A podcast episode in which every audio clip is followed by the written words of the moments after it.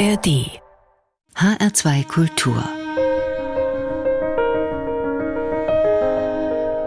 Stimmenreich Mit Martin Grunenberg. Ich begrüße Sie herzlich zu 90 Minuten mit besonderer Vokalmusik. Am Anfang steht Bach, allerdings in durchaus ungewöhnlichen Interpretationen. Dann wechseln wir zu einem Zeitgenossen von Bach. Von Domenico Scarlatti erwartet sie geistliche und weltliche Musik, also ein Tedeum, aber auch eine Opernarie und eine Kantate, die für den berühmten Farinelli entstanden sein könnte. Und zuletzt feiern wir einen der Jubilare dieses Jahres. Sergei Rachmaninow wurde vor 150 Jahren geboren. In Stimmenreich blicken wir auf den Komponisten einer Frühlingskantate und von Liedern, also etwas abseits seiner bekannteren Klavierkonzerte oder Klaviermusik. Doch jetzt also erst einmal zu einem Werk der kunstvollen Kombination von Melodie und Harmonie. In seiner Kunst der Fuge hat Johann Sebastian Bach fast schon abstrakt vorgeführt, wie selbstständig eine Stimme geführt werden kann und wie sie dabei doch Teil der Harmonie wird. Der Komponist und Theologe Dieter Schnebel hat Teile von Bachs Kunst der Fuge in den 1970er Jahren für Singstimmen bearbeitet und dabei den Chor sozusagen in Einzelstimmen aufgelöst. Fast jeder Ton des Kontrapunktus 1, den Sie jetzt hören, fast jeder Ton ist einer anderen Sängerin bzw. einem anderen Sänger zugeordnet. Der Rundfunkchor Berlin bringt aber das Kunststück fertig, dass sich aus diesen einzelnen Noten doch eine Melodie und damit faszinierende Musik ergibt.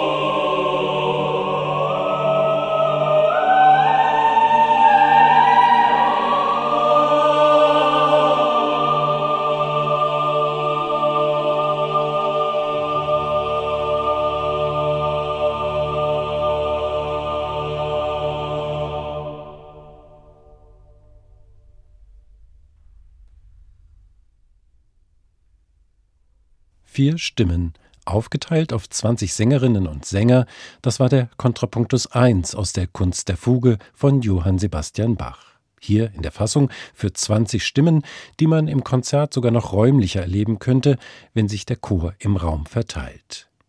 Dieter Schnebel hat diese Bearbeitung Anfang der 1970er Jahre gemacht und er hat dabei nicht nur die Töne durch die Stimmen wandern lassen, sondern auch das Summen oder die Vokale, auf die gesungen wird, vorgegeben. Eine außergewöhnliche Bach-Interpretation, die übrigens auch ein kleines Jubiläum feiern kann. Vor 50 Jahren, am 19. Mai 1973, war dieser vokale Kontrapunktus in der Musikhochschule Frankfurt vom Vokalensemble Kassel unter der Leitung von Klaus-Martin Ziegler uraufgeführt worden. In unserer Aufnahme haben Sie den Rundfunkchor Berlin unter der Leitung von Simon Halsey gehört. Stimmenreich in H2 Kultur. Und wir bleiben bei bemerkenswerten Bach-Bearbeitungen. Immortal Bach, also unsterblicher Bach, hat der norwegische Komponist, Chorleiter und Organist Knut Nystedt eine Bearbeitung genannt. Sie geht auf eine recht einfache Idee zurück, die ist aber gut gemacht und äußerst wirkungsvoll. Nystedt hat sich den Choral Bachs Komm süßer Tod genommen und dann die Töne so verlängert, dass sie sich überlagern und auf einmal ganz neue Harmonien ergeben. Und dabei ging es ihm nicht nur um diese faszinierenden Klänge, sondern auch um eine Art Aufhebung der Zeit, denn das, was eigentlich nacheinander stattfindet, ist nun auf einmal gleichzeitig zu hören. Und so entsteht also ein überzeitlicher oder auch unsterblicher Bach. Komm,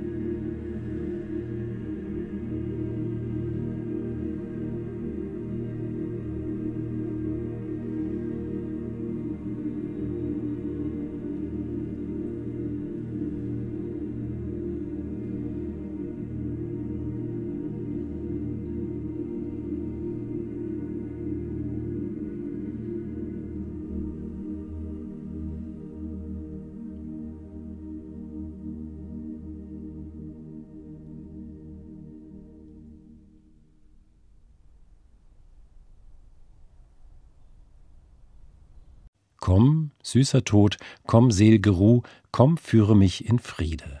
Ein Choral von Johann Sebastian Bach, in die klingende Unendlichkeit verlängert vom norwegischen Komponisten Knut Nystedt.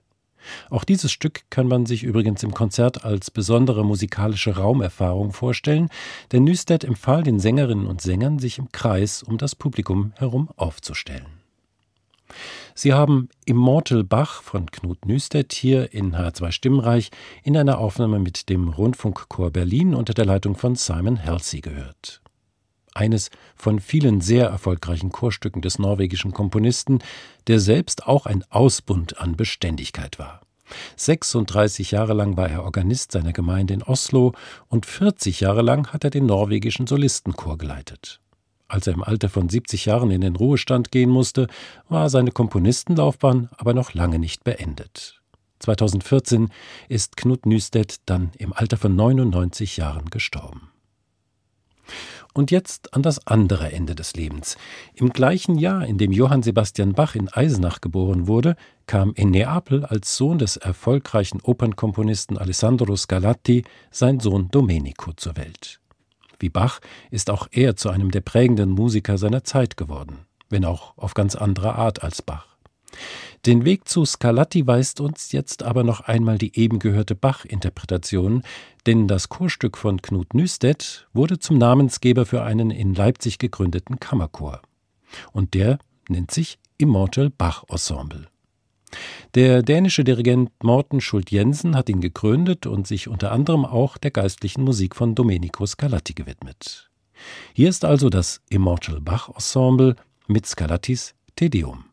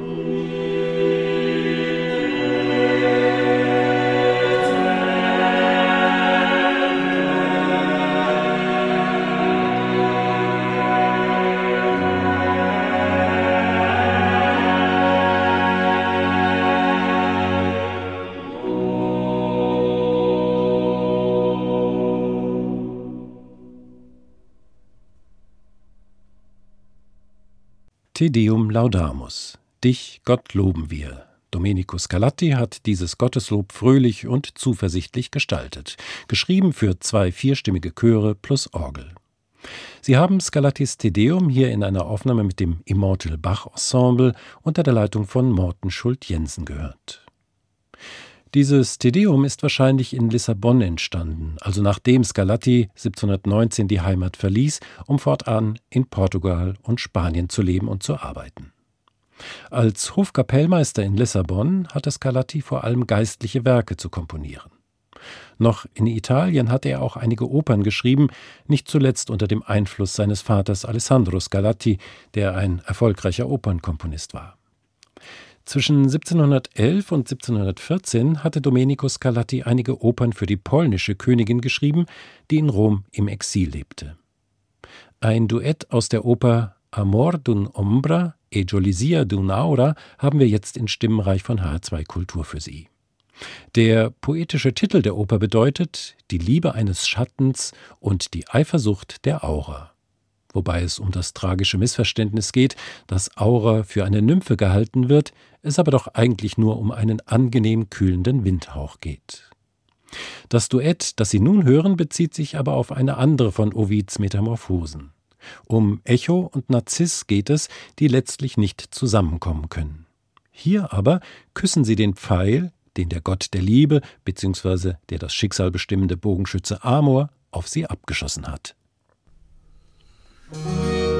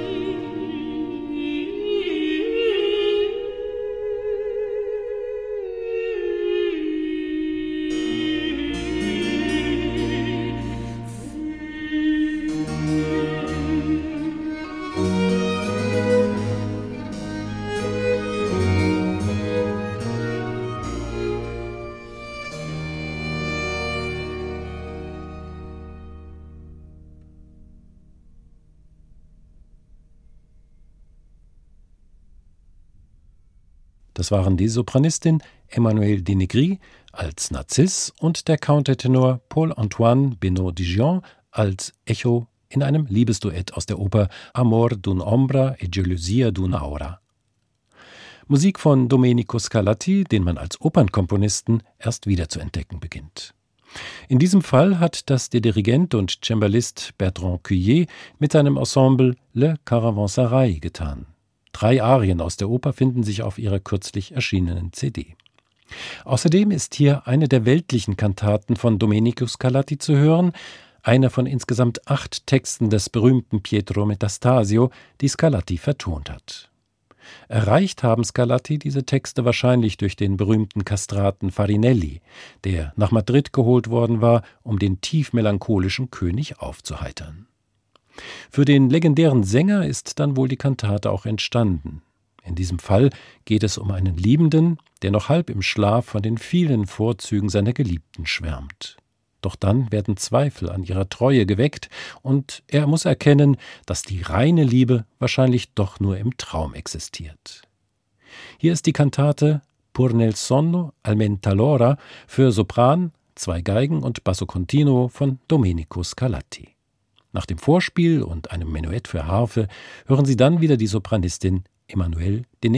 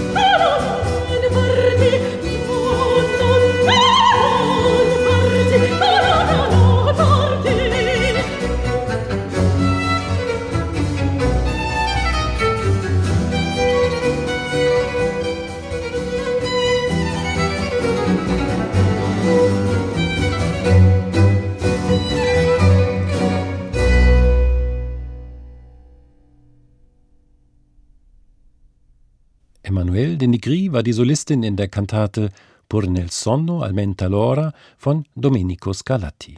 Gespielt hat hier wieder das Ensemble Le Caravanserai, Cembalo und Leitung Bertrand Cuyer. Stimmenreich in H2 Kultur. Und da kommen wir jetzt zu einem der großen Jubilare des Jahres. Anfang April hat sich der Geburtstag von Sergei Rachmaninow zum 150. Mal gejährt. Am 1. April 1873 ist Rachmaninow als viertes von sechs Kindern auf einem Landgut im Westen Russlands geboren worden. Die eigentlich begüterte Familie verlor ihren Besitz und zog nach St. Petersburg, wo Sergei am Konservatorium unterrichtet wurde.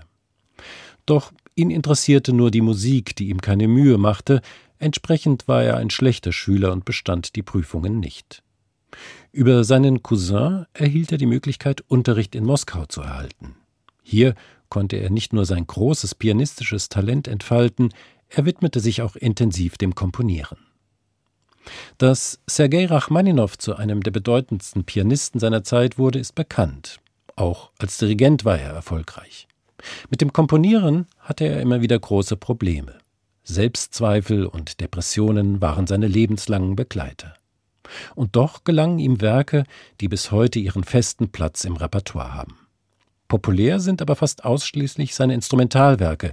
Dass er auch Opern und Lieder komponiert hat, ist hierzulande wenig bekannt. Wenn man Vokalmusik von Sergei Rachmaninow hören kann, dann sind das die geistlichen Werke wie die Liturgie des heiligen Johannes Chrysostomos oder die ganznächtliche Vigil.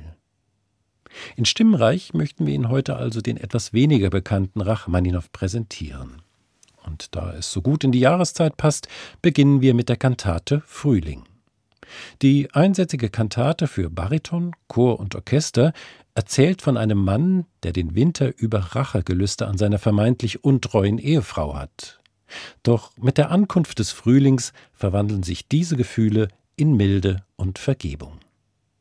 Hören Sie die Kantate Frühling von Sergei Rachmaninow mit der russischen Staatskapelle und dem russischen Staatssinfonieorchester unter der Leitung von Valeri Poljanski.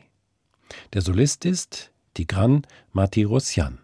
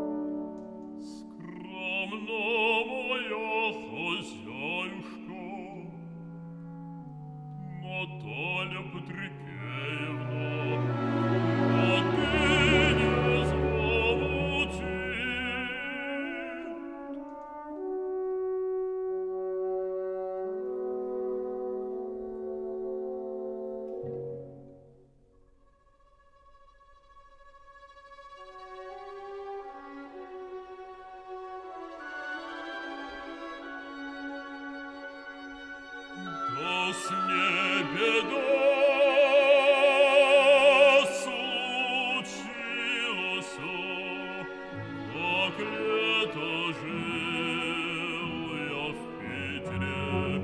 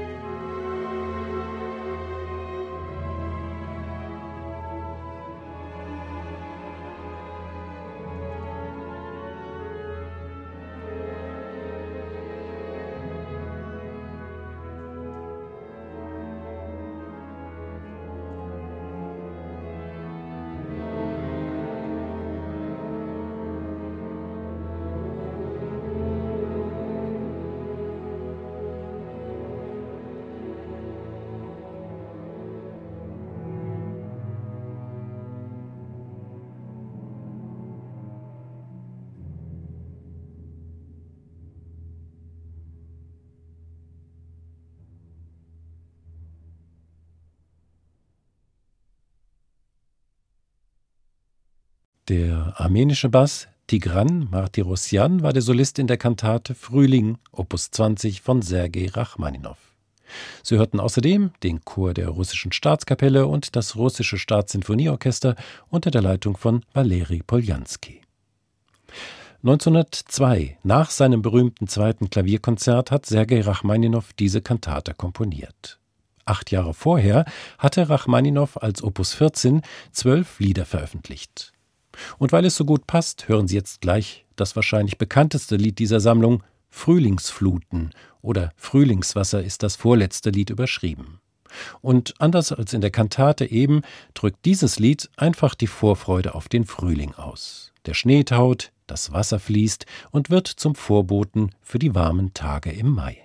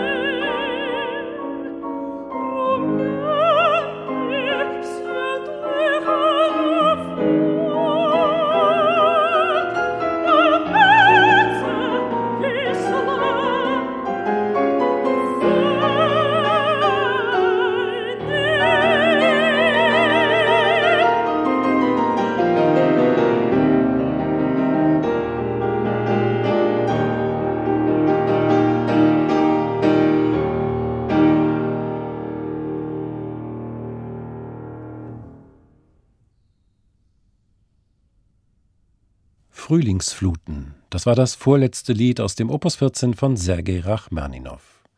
Wie zu hören war, mit einem durchaus anspruchsvollen Klaviersatz, den in dieser Aufnahme der Pianist Roger Vignoles übernommen hat. Und Sie haben die Sopranistin Julia Sitkowetzki gehört. Romanzen werden die Lieder im Russischen genannt, und das passt sehr gut für die Melancholie und die Sehnsucht, die sich in vielen Liedern Rachmaninows ausdrücken. Er war belesen und die Gedichte vieler bedeutender russischer Dichter des 19. Jahrhunderts hat Rachmaninow vertont. Begonnen Lieder zu komponieren hatte er schon als Jugendlicher. Seine letzten Lieder veröffentlichte er 1916, also während des Ersten Weltkriegs und kurz bevor er seine Heimat verlassen hat. Es war ein Abschied für immer, und der ist Sergei Rachmaninow schwer gefallen. Lange fühlte er sich fern der Heimat nicht imstande zu komponieren. Die Lieder Rachmaninows zeigen sein Gespür für Melodien und zeichnen sich durch einen Klaviersatz aus, dem es gelingt, in einen Dialog mit der Singstimme zu treten, vor allem aber die passende Stimmung zu schaffen. Die Sopranistin Julia Sitkowetzki ist die Tochter des Geigers Dimitris Sitkowetzki. Aufgewachsen ist sie in England, hat in Oxford und London studiert. Ihre erste CD, die 2020 erschienen ist, hat sie den Liedern von Sergei Rachmaninow gewidmet. Neben einer Auswahl von Liedern hat sie die letzten sechs Lieder Rachmaninows, das Opus 38, komplett aufgenommen. Und diese Lieder hören Sie jetzt noch. Wie so oft geht es auch in diesen Liedern auf die eine oder andere Weise um die Liebe. So handelt das erste Lied von der traurigen Weide nachts im Garten, doch dann kommt der Morgen und Aurora strahlt. Zu ihr heißt das sehnsuchtsvolle zweite Lied, an dritter Stelle stehen die Gänseblümchen für die Geliebte. Anschließend spielt der Rattenfänger von Hameln, ihm folgen hier aber nicht die Kinder, sondern ein schönes Mädchen. Etwas abstrakter ist dann das fünfte Lied, in dem es darum geht, wie schön ein Traum sein kann. Vielleicht auch nur ein Traum ist sie im letzten Lied. Die Suche heißt es. Hören Sie jetzt also wieder Julia Sitkowetzki gemeinsam mit dem Pianisten Roger Vignoles.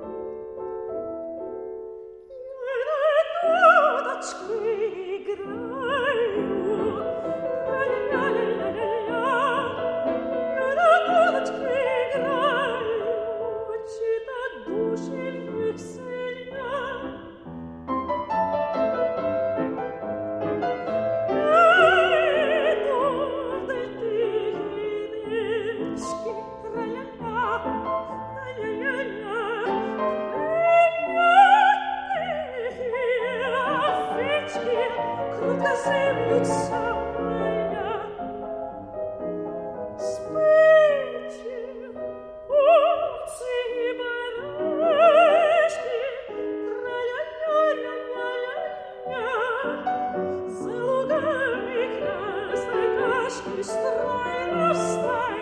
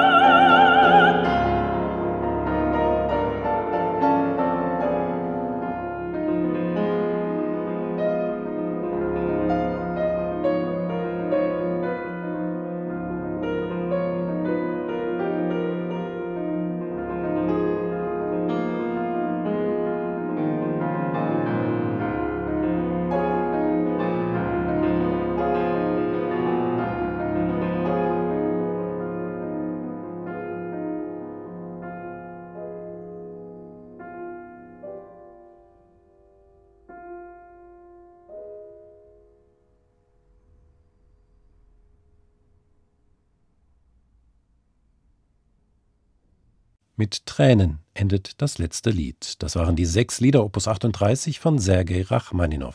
Hier gesungen von Julia Sitkowetzki, am Klavier Roger Vignoles. Auch beim Jubilar Sergei Rachmaninow gibt es also sicher noch einiges zu entdecken. Das war Stimmreich in H2 Kultur mit Martin Grunberg. Die Sendungen finden Sie übrigens auch in der ARD Audiothek oder auf hr2.de. Ich bedanke mich fürs Zuhören. In 14 Tagen begrüßt Sie an dieser Stelle wieder Tabea Dupré. Mehr Podcasts zu unterschiedlichen Musikstilen und Themen gibt es jederzeit in der App der ARD Audiothek.